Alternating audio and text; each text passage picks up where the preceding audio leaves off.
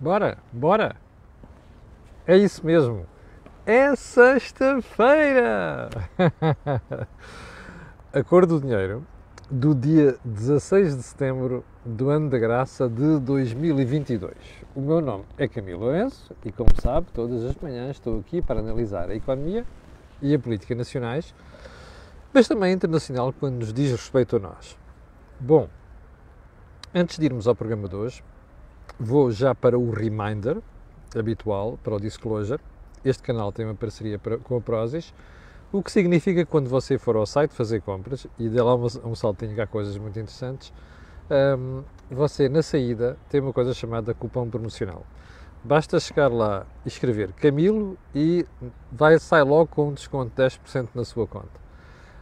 Um, e não há mais avisos, não há mais reminders e, portanto, vamos diretamente para o programa de hoje e vamos para, como sempre e como habitualmente, para o período antes da ordem do dia. E vamos começar por onde? Olha, tanta coisa, tanta coisa sobre segurar preços de eletricidade, de energia e que conseguimos fazer isto e conseguimos fazer milagres. O preço da eletricidade no mercado regulado vai aumentar 3% já em outubro. Ah, 3% é pouco face ao resto. 3% soma a outro aumento que já tinha havido este ano.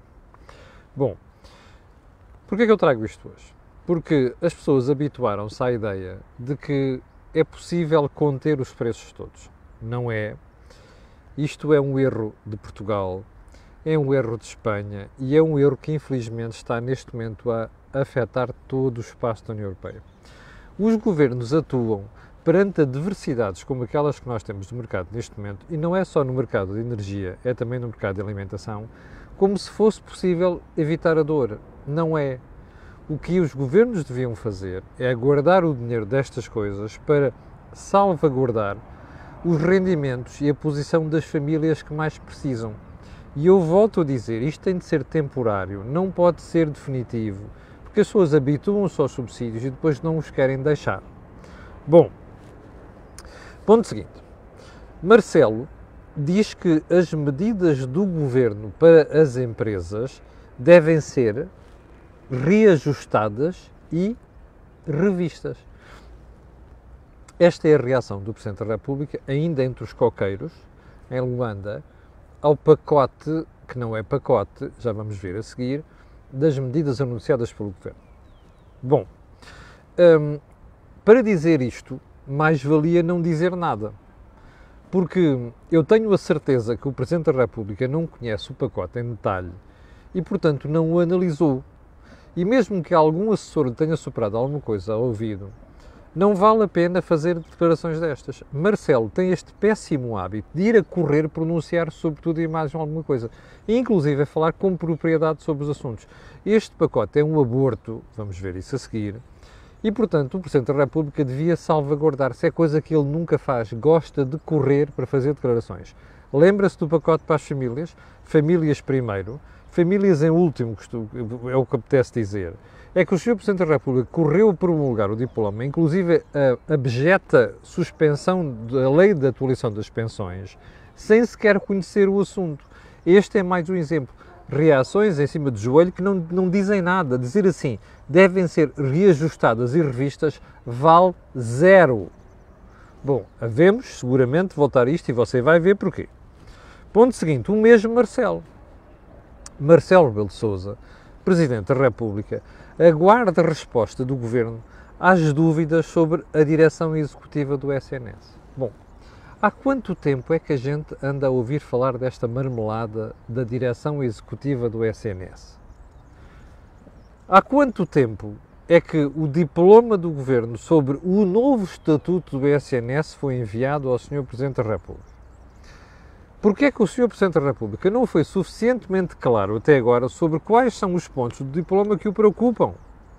Ai, não sei quanto está à espera da análise dos analistas para mandar para o Tribunal Constitucional. Não sei. O que me parece é que eu não preciso que ele mande para o Tribunal Constitucional para eu ter, como cidadão, uma apreciação política que o Sr. Presidente da República faz de um documento que é mais um aborto por parte do Governo. Percebe? Agora, vir dizer que está à espera das explicações, está à espera há quanto tempo? E já agora o Presidente da República acordou agora. Durante todo o tempo em que o SNF teve problemas gravíssimos, em que ele inclusive tentou salvar o rabinho da Ministra, em seu devido tempo, quando já tinha criticado uns dias antes, agora vem abrir a boca sobre isto. Mas quer ver, não ficamos aqui em matéria, por aqui em matéria de Marcelo. Porque, entretanto, também ficámos a saber ontem, aliás, ficamos a saber, hoje já lhe vou mostrar, que Marcelo Rebelo de Sousa, nosso Presidente da República, quer ver as contas sobre a sustentabilidade das pensões, que, como sabe, foi o argumento invocado pelo Governo para não atualizar as pensões, segundo prevê a própria lei socialista de 2007. Bom, eu vou-lhe mostrar. Aqui está, manchete do Correio da Manhã, Marcelo exige contas nas reformas. Bem, eu, vou, eu fui ver o artigo eh, e o artigo diz isto. Marcelo Belo Souza, por causa, como sabe, seria um aumento de 8% no próximo ano, o Governo dividiu isto. Marcelo diz isto. É inevitável que essas projeções, quais? Sobre o, impacto, sobre o impacto da atualização de 2023 no Fundo de Estabilização da Segurança Social, eu já lhe vou explicar o que é, sejam discutidas. Não tenho dúvidas de que haverá quem pergunte e quem apresente as contas. O que é isto? Bom, vamos por partes. Fundo de Estabilização da Segurança Social. É um palavrão que quer dizer o quê? É muito fácil de entender. A Segurança Social criou em 1989, o governo de Cavaco Silva, criou em 1989 uma coisa chamada Fundo de Estabilização da Segurança Social. Porque nessa altura já se previa que a Segurança Social ia entrar em falência, o sistema de pensões. Então o que é que Cavaco fez? Pegou naquele fundo e uma parte das receitas da venda de empresas públicas tinham sido roubadas aos anteriores proprietários, é bom dizer isso, e não foram indenizados, ia ser canalizado para este fundo. Que era para quando a, social, a Segurança Social entrasse em déficit, entrasse este fundo como espécie de suplente. Bom, ao longo dos últimos anos, ligou-se, das últimas décadas, ligou-se pouco a este fundo. Até que, há mais ou menos 10 anos, quando começou a ficar claro que nós íamos ter um buraco nas pensões, a malta começou a assustar-se com isto e a meter lá dinheirinho. É este fundo que o Governo diz que aumentou a sustentabilidade em 26 anos. Um vomitório, percebe? Repetido durante 6 anos. Mário Centeno, o, o Falinhas Mansas número 1, um, Vera da Silva, o Primeiro-Ministro e agora esta senhora que substituiu o Falinhas Mansas, Ana Mendes Godinho.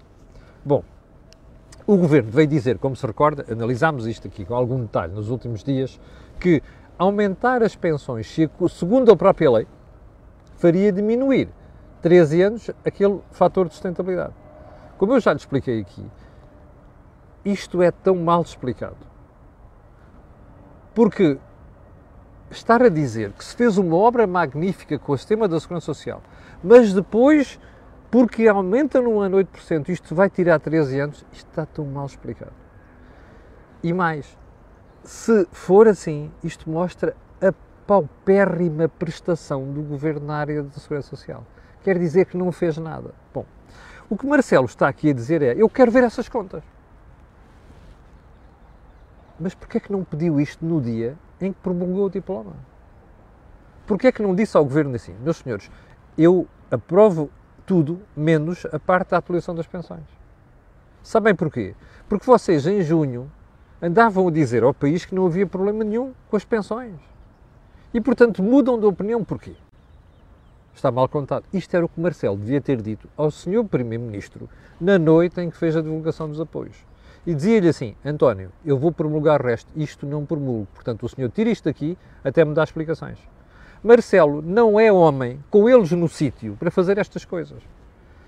Marcelo nem sequer leu aquele diploma. E não percebeu, ou se leu, não percebeu. E foi apanhado em contrapé. E agora está a sair-se com estas histórias. Bom, ele tem razão em pedir contas, tem, mas não é agora que devia ter pedido contas. Devia ter pedido contas na noite em que António Costa apresentou o pacote. Bom, e agora vem com estas coisas. Bem, o Correio da Manhã, ainda com esta notícia, diz assim: Questionado pelo Correio da Manhã sobre o aumento, custo dos aumentos de 8% no próximo ano, a tal atualização segundo a lei, e o seu efeito na sustentabilidade do Fundo de Estabilização, o Ministério do Trabalho e da Segurança Social não apresentou quaisquer contas.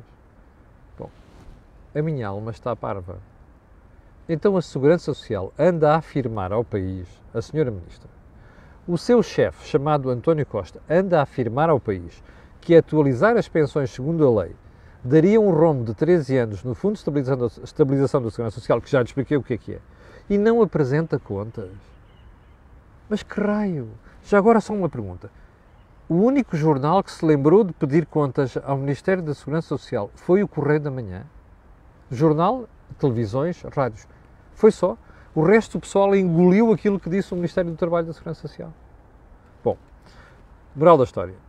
Eu percebo esta decisão do Sr. Presidente da República. Vem a destempo. Não percebo o facto da generalidade da comunicação social, imprensa, rádio e televisão, não estar a fazer uma. Está a haver um cerco, mas é mesmo um cerco à Sra. Ministra do Trabalho, que teve o desplante de ir à Assembleia da República fazer uma afirmação de arrogância sem questionar estas coisas. Porque o jornalismo é uma profissão de escrutínio. Muitas vezes as pessoas dizem, você está sempre a criticar. Eu tenho uma profissão de escrutínio. Essa é que é a função do jornalismo. E, portanto, é pena que seja só o Correio da Manhã a fazer estas perguntas à Sra. Ministra Ana Godinho. E eu quero mesmo, eu como cidadão quero ver essas contas, até porque estou a suspeitar de outras coisas que lhe dar conta na próxima semana, até eu ter alguma, ter alguma certeza do que vou dizer. Bom, Sabe o que é que isto, isto mostra? É Marcelo isto, Marcelo aquilo, Marcelo aquilo outro. Marcelo, tudo somadinho e espremido, não serve para nada. E como eu costumo dizer aqui várias vezes, é a primeira vez na história da Terceira República Portuguesa, portanto, depois do 25 de Abril, em que nós temos um Presidente da República e um Governo que só fazem disparates. E, que não se, e um não questiona o outro. E, sobretudo, um Presidente da República que não questiona aquilo que são os erros que o Governo está a cometer. Bom, vamos então aos principais temas de hoje que vão versar sobre duas questões: pobreza e exclusão social, e segundo, o pacotinho, que é para não dizer uma pacotela, que o Governo apresentou ontem de ajudas às empresas. Bom, o pacote de ajudas às empresas fica já esclarecido aqui antes de irmos ao assunto. É uma mão cheia de nada. Nem sequer é uma mão cheia de pouco, é uma mão cheia de nada. Vamos ver isso a seguir.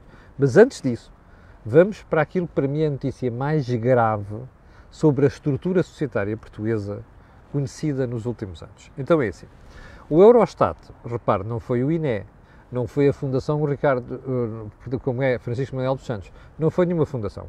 Chama-se Eurostat. O Eurostat é o organismo que compila as estatísticas do espaço da União Europeia. É um organismo independente, é um organismo credível, é um organismo sério. Ontem pôs cá fora um conjunto de indicadores que versam a pobreza e a exclusão social. Surprise, surprise, relatório de 2021. Sabe qual é a principal conclusão? Portugal era, até 2021, o 13º país mais mal colocado na lista da pobreza e da exclusão social. Sabe o que é que sucedeu em 2021? Portugal pulou cinco lugares. Mas os cinco lugares não foi para melhorar, foi para piorar. Portugal é, neste momento, o oitavo país da União Europeia com maior risco de exclusão e pobreza social. O número de pessoas que caíram neste segmento aumentou a 22%. Neste momento, são mais de 2,3 milhões de pessoas que estão neste grupo, em risco, percebe? Pessoas que têm, como diz o próprio estudo, dificuldade em pagar coisas básicas. Bom, deixe-me fazer uma pergunta. Nós vivemos num regime, ou melhor, sob um governo socialista. Um governo socialista, tal como um governo social-democrata, costuma ter como preocupações mediante as ajudas sociais, proteger os mais desfavorecidos. É essa verborreia, que é para não lhe dizer uma propaganda, que o Governo tem feito ao longo dos seis anos, dos últimos sete anos, como Mário Soares tinha feito no seu tempo, como Sócrates tinha feito, como Guterres tinha feito, como esta gentalha toda fez. Percebe? Bom, o que é que nós estamos a descobrir? Que é perante a égide de um governo socialista que nós temos um aumento da taxa de exclusão social e pobreza em Portugal. Isto faz sentido. A pergunta que nós podemos fazer é assim: mas como é que é possível que em hum, ao fim de sete anos do governo socialista, a gente possa de um ano para o outro deslizar cinco lugares nesta lista. Eu vou-lhe explicar. Ah, vão começar as desculpas. De, aliás, deve estar aí gente mais próxima do governo a dizer já assim: ah, é a pandemia, pois. Mas sabe o que é que aconteceu? Pois isto é que é 2021, foi a pandemia. Mas espera aí, nós não ouvimos o governo vomitar por todo o lado teorias sobre os apoios sociais às famílias, à economia, que permitiram que nós que evitássemos uma tragédia social em Portugal. Nós não ouvimos isto nos últimos hum, três, três anos. Ouvimos. Ouvimos dizer, inclusive, que foi o governo que salvou o país de uma crise social gravíssima, certo? Pois está aqui a resposta. Você perguntará, então espera aí, se o governo diz que deu apoio à economia, qual é o problema? Eu vou-lhe explicar qual é o problema. É uma coisa muito não há aqui rocket science, percebe? É muito simples.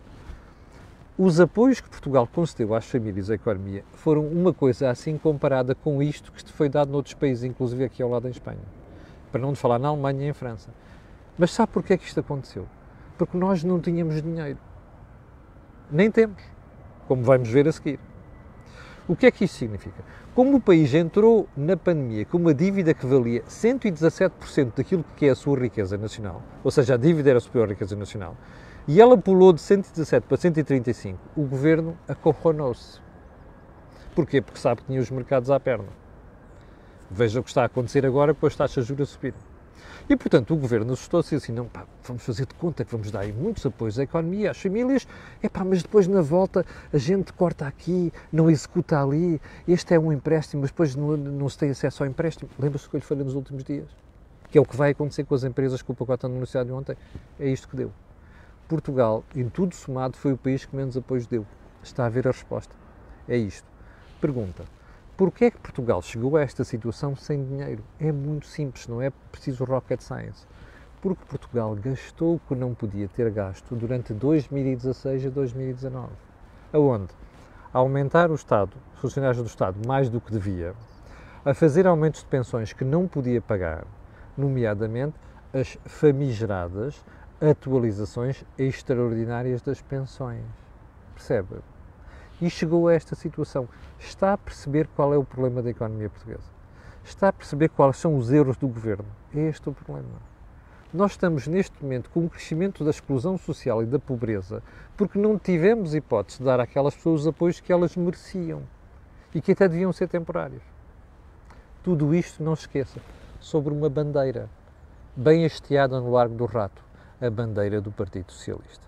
Portanto, Quanto a governos e partidos que estão preocupados com questões sociais, SNS e pobreza, estamos conversados. Ok? Bom, vamos mudar. Ah, é que isto é extensivo às pensões. Sabe o que é que aconteceu? Você lembra-se da conversa da Ministra da Segurança Social antes de ontem no Parlamento? A história é esta. Andámos a aumentar, suspendíamos a lei quando não dava jeito para votos, está a ver? E, portanto, a gente ia aumentando as pensões acima daquilo que permitia a lei de atualização das pensões. Moral da história, dinheiro, onde é que há? Não há dinheiro agora. Percebe o problema? É isto que esta gentinha andou a fazer estes anos. E agora estamos aqui a dizer que aumentou o risco de exclusão social de pobreza. Give me a break. Ok? Bom, um, vamos ao pacote de ajuda às empresas anunciado ontem. A primeira coisa, eu costumo, eu costumo tirar, quando estou a fazer análise, a primeira questão que eu olho nunca é para as medidinhas em concreto, é assim, vamos ao bolo total e vamos tentar fazer uma análise macro desse bolo total. E eu ontem diverti-me diverti a ver assim, até a generalidade da comunicação social descobri o que é que estava em causa, fiquei a pensar duas vezes, mas espera aí, qual era o bolo total? 1.400 milhões de euros. Depois pensei assim, espera aí, 1.400 milhões de euros é muita massa. Mas depois fui ver, espera aí, dos 1.400 milhões de euros, 600 milhões foi a primeira coisa que eu comentei com quem estava a pé lá. Estava numa reunião ontem quando ouvimos isto. E a primeira coisa que eu comentei foi o seguinte: espera aí, dos 1.400 milhões de euros, 600 milhões são empréstimos do Banco de Fomento. Epá, isto não bate certo. Primeiro, são quase 45% do pacote que são empréstimos. Então espera aí, nós temos empresas à rasca, à beira de fechar. Algumas param produção por causa do disparo do custo da energia. Algumas delas foram incautas, como já falámos aqui. Mas este tipo estão a falar em 600 milhões de empréstimos, mas depois percebi logo, sabe qual é a jogada? Eu vou-lhe dizer qual é a jogada. Lembra-se da manchete do público de antes de ontem, do plano especial de recuperação, não sei das quantas, que o governo concedeu só 22 empresas que candidataram e 7 tiveram apoio. 7. A mesma coisa aqui. Você vai ver tudo isto medidinho depois, a dificuldade dos critérios para aceder àquilo vai ser tão grande que poucas empresas vão recorrer. Primeiro ponto. Segundo ponto, das empresas que recorrerem, algumas vão levar com condições tal, tal que não, tais que não vão aceitar. Terceiro, há outras que vão olhar para aquilo e vão dizer assim, nem vale a pena, eu prefiro fechar a empresa. Você quer apostar comigo que vai acontecer isto? Ou seja, a ideia de dar 600 milhões de 1.400 milhões, não é dar, consagrar aos empréstimos, é para as empresas não irem buscar esses apoios. Depois começam com aquela história, quer ver, ah não, mas nós temos aqui 235 milhões para as empresas com mais custos de gás e eletricidade, temos mais 100 milhões para formação, não é? Ou lá o que é aquilo. Porquê? Porque, entretanto, hum, não querem aceitar a ideia de layoff. Por acaso eu até acho que deviam ter consagrado agora estas empresas estão mais afetadas, deviam ter a possibilidade de correr ao layoff. Bom, o governo esqueceu-se disso. E vem com a história, ah, vamos gastar 100 milhões em informação, não sei das quantas. Bom, isto são medidas de paliativo, percebe? E isto é o mesmo que aconteceu com as famílias, que nós estávamos a analisar agora do risco de exclusão social e de pobreza. O governo não tem dinheiro, percebe? Não tem dinheiro para pensões, não tem dinheiro agora para estar a fazer aumentos, de acordo com a inflação, e não tem dinheiro para, para, para ajudar as empresas, porque gastou ou não devia ter gasto nos últimos seis anos, percebe? E há idiotas que continuam naquela bancada parlamentar, mas no governo, a vomitar estas porcarias para fora como se fossem verdade. Estes tipos não são honestos, percebe? Estes tipos estão a dar cabo do país, deram cabo de ser uma segurança social, foi uma coisa que nós andámos a dizer aqui nos últimos anos, e vão dar cabo das empresas, está a perceber? Porque esta gente não tem dinheiro, age como se tivesse dinheiro, e diz às pessoas que têm dinheiro, e depois corta por, por, por trás, está? é como um punhal florentino espetado por trás, está a perceber? Esse é que é o problema. Bom, mas vamos seguir para mim. Portanto, o que você vai ter daqui a uns tempos, que é, vai, ter, vai chegar à conclusão que afinal foi muito pouco executado daquilo tudo. Uma aposta fica feita aqui. Já agora uma coisa. Eu tenho criticado o Sr. Ministro da Economia, mas devo dizer que o Sr. Ministro da Economia ontem vi uma entrevista dele na, na RTP1 ao. Um, agora deu-me uma branca, um, ainda para mais foi meu colega de rádio, uh, João, João de Lino Faria, um, em que João de Lino Faria questionava o Ministro sobre os lucros extraordinários. Eu tenho que dizer uma coisa: o Sr. Ministro esteve muito bem ontem, porque o que ele disse foi: não estamos a estudar. Eu acho que ele foi pouco claro. Ele não devia ter dito só estamos a estudar, antes de tomar qualquer decisão. Ele devia ter dito assim: meu amigo, Sabe porque é que nós não queremos avançar com o imposto sobre os lucros extraordinários às empresas? Eu vou-lhe explicar porquê. Pegue na EDP, na Endesa, na REN, na Galp e os outros. Estas empresas já têm uma coisa chamada contribuição extraordinária de, do setor energético. Já lhe expliquei isto aqui várias vezes. Criado durante o período da Troika. Eu, isto é inconstitucional. Eu acho incrível como é que ainda ninguém pegou nesta matéria. É inconstitucional. Uma coisa que era para ser temporária transformou-se em permanente. Bom, faça contas. Eu teria explicado aos jornalistas assim: faça contas, meu amigo. A taxa de IRC em Portugal é 31,5%. É o IRC mais a derrama. 31,5%. Com a contribuição em cima, estas empresas, já pagam mais de 40%, está a perceber, de impostos. Você quer que a gente agrave a situação destas empresas? Quer? Isto é o que devia ter dito ao jornalista. O, o, infelizmente, o que me parece né, muitas vezes é que os jornalistas das duas a fazerem perguntas, e eu acho muito bem que façam, a nossa função é fazer perguntas. Agora, convém que a gente faça perguntas olhando para as contas. E eu acho que o jornalismo não faz essas contas, porque uma certa altura, ainda para mais, a, a falta de conhecimento dos assuntos é tal que é gritante. Porque uma certa altura da entrevista, o João de Lindo Freire diz assim, mas espera aí, já agora vocês só estão a pensar neste setor energético? Então outras empresas. Quando o Ministro pergunta, quais empresas? Ai, das grandes superfícies. Eu levei as mãos à cabeça. Valha-me Deus, onde é que estão os lucros extraordinários das grandes superfícies? Repara uma coisa, lucros extraordinários, eu já expliquei aqui, para se calhar convinha que alguma parte do jornalismo visse isto. Não é porque eu seja uma estrela, uma luminária, é porque basta estudar. Basta estudar, eu nem sequer sou economista, como costuma dizer aqui muitas vezes. Bom, sabe qual é o ponto aqui? É que lucros extraordinários não têm, não têm a ver com o facto de as vendas das empresas aumentarem por causa da inflação. Eu já expliquei isto aqui é que se aumenta o preço de venda, é porque aumentou o preço de compra. As grandes superfícies estão a achatar as margens de comercialização porque os preços na produção são superiores ao aumento dos preços que eles estão a vender, está a perceber? Isto é uma estupidez, não há lucros extraordinários nas grandes superfícies. Era bom que o jornalismo percebesse isto. Os lucros extraordinários podem existir na história de quem produz petróleo e gás e depois vende caro, porque entretanto a guerra provou isto. O facto de estar a acontecer uma subida de inflação e estar a aumentar as vendas, isto é normal em economia. É como vir dizer assim, vamos tributar os lucros extraordinários da banca porque os juros estão a subir. É pá, desculpem, what the isto não é normal, não pode acontecer. Este tipo de debate não pode acontecer em Portugal. Isto é uma estupidez, percebe? Portanto, acho que o Ministro esteve muito bem ontem a responder ao jornalista uh, da RTP1, o João Domingos Faria, que fazia, fazia uh, as perguntas. Bom, eu tinha ficado falado do Mário Centeno, porque, porque Mário Centeno deu uma entrevista à Bloomberg esta semana, onde dizia que não devia haver uma subida pronunciada de juros. Olha, como já vamos vir com 26 minutos, eu vou deixar isto para a semana porque o assunto não perde importância. Eu vou-lhe explicar porque é que agora Mário Centeno está à rasca. Desculpe uma expressão de caseiro. Mas eu não queria terminar o programa de hoje sem ir à frase da semana, que por acaso houve um espectador que me alertou uma conversa da senhora Marina Gonçalves, que é a secretária de Estado da Habitação. Repare, secretária de Estado da Habitação. O que é que disse esta senhora? Toda a gente tem direito a viver nas zonas mais caras de Lisboa.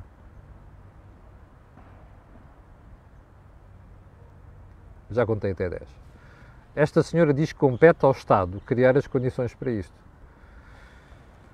Eu só chego a uma conclusão. Eu acho que a doutora Marina Gonçalves estava a pensar em pessoas como Ricardo Robles, aquele tipo do Bloco de Esquerda.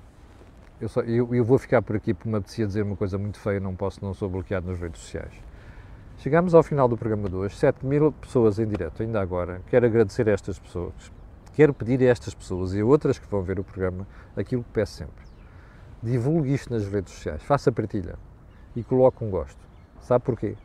É que aquilo que houve aqui não houve mais sítio nenhum. Obrigado, tenha um grande fim de semana. Eu voltarei na segunda-feira às 8. Com licença.